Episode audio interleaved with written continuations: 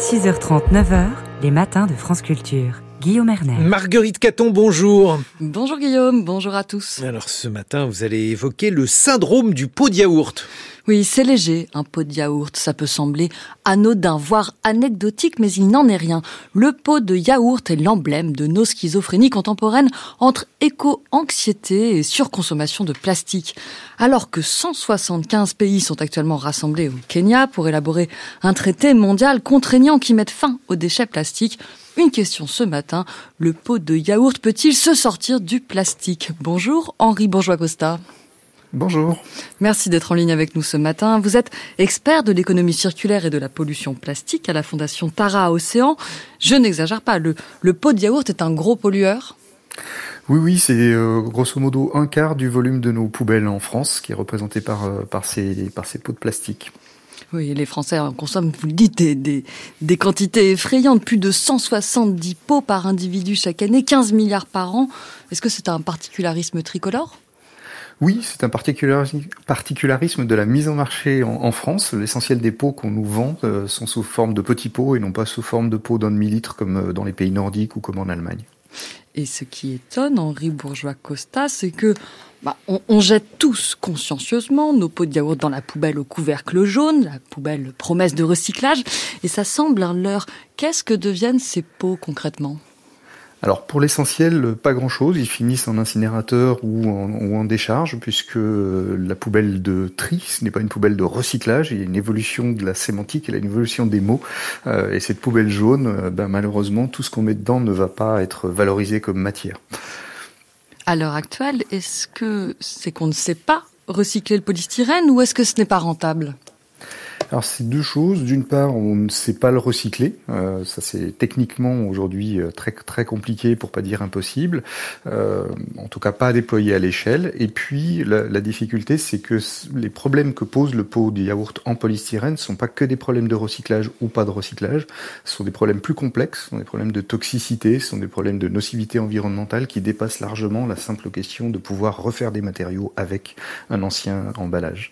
Oui, parce que je crois qu'on arrive un tout petit peu à, le recycler. Enfin, bon, d'une part, les chiffres sont très bas. Selon l'ADEME, sur les 100 000 tonnes d'emballage en polystyrène mis sur le marché chaque année, on a seulement 3 à 4 qui sont recyclés. Et en fait, c'est un recyclage qui, permet de faire des, des objets comme des cintres, des pots de fleurs, c'est-à-dire en fait des, des objets euh, qui sont déjà de futurs déchets. Quoi. Oui, alors les scientifiques ne parlent plus de recyclage, d'ailleurs ils parlent de décyclage quand on parle de, ce, de, ces, de ces boucles qui ne sont pas des vraies boucles de, fermées et, vertueuses, hein, puisqu'on en fait effectivement des, objets à très faible valeur ajoutée et, et un recyclage qui n'a lieu qu'une seule fois. C'est plutôt une façon de cacher le problème sous le tapis que de, que de vraiment faire du recyclage. Mmh, alors, dans le cadre de la loi AJAC, la loi anti-gaspillage pour une économie circulaire qui a été votée en, février 2020, les professionnels du secteur, du secteur du yaourt, ont décidé de monter une filière de recyclage. Alors, deux questions, Henri Bourgeois-Costa.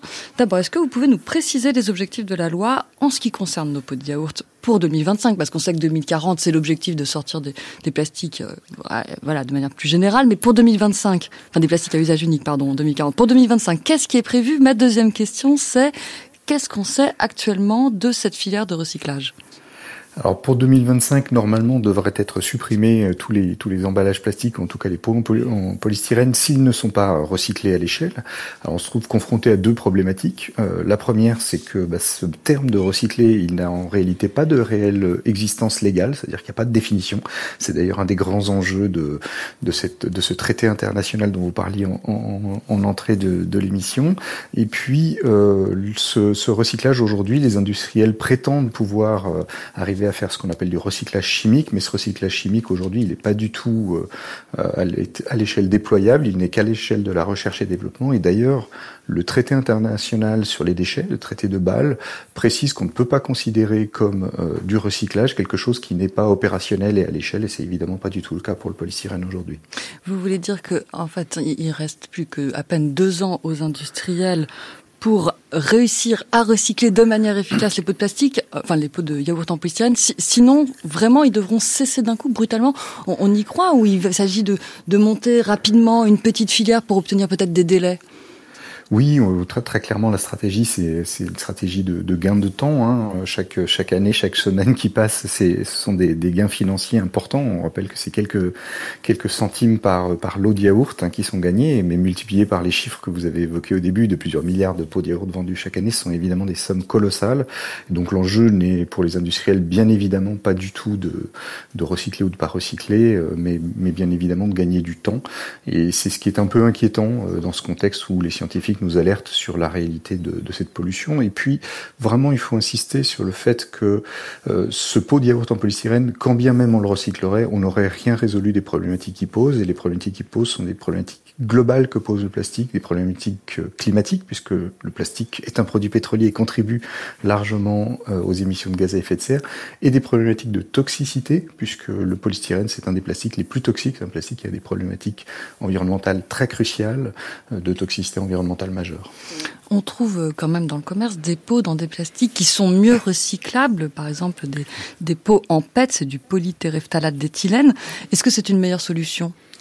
C'est une moins pire, indéniablement, parce qu'aujourd'hui, effectivement, on peut imaginer avoir des solutions industrielles plus rapidement déployables en termes de recyclage de ces plastiques, parce que c'est des plastiques qui sont un peu moins problématiques d'un point de vue environnemental, un peu moins toxiques, et que tout ce qui contribue à simplifier le nombre de matériaux qu'on utilise dans nos emballages, euh, c'est mieux. Mais ce n'est pas la solution la plus vertueuse. On peut très largement imaginer, et, et ça existe déjà, hein, ce n'est pas une utopie, euh, des pots qui soient réemployables, qui soient réutilisables, et qui, dans des circuits courts de lavage euh, permettent de diminuer très très drastiquement l'empreinte environnementale. Oui, j'allais y venir euh, pour, pour terminer cet entretien. C'est ce qu'on pourrait pas utiliser tout simplement du verre, du verre qu'on pourrait consigner, laver, réemployer comme nos voisins allemands, ou alors vous pensez à d'autres solutions plus vertueuses? Non, c'est évidemment euh, sur le pot de yaourt, c'est euh, une des solutions les plus les plus évidentes parce qu'elle est déployée déjà, comme vous l'avez évoqué, dans d'autres pays, dans d'autres régions, donc on sait faire. C'est quelque chose qui n'est pas nouveau. On n'a pas besoin de réinventer un système. C'est malheureusement le cas pour d'autres emballages hein, qui sont plus compliqués à remplacer. Et puis on, peut s'appuyer sur toutes des, toutes des systèmes de logistique qui sont également avérés et existants. Et donc on peut tout à fait imaginer euh, de la vente de yaourt qui soit beaucoup plus vertueuse qu'elle ne l'est aujourd'hui.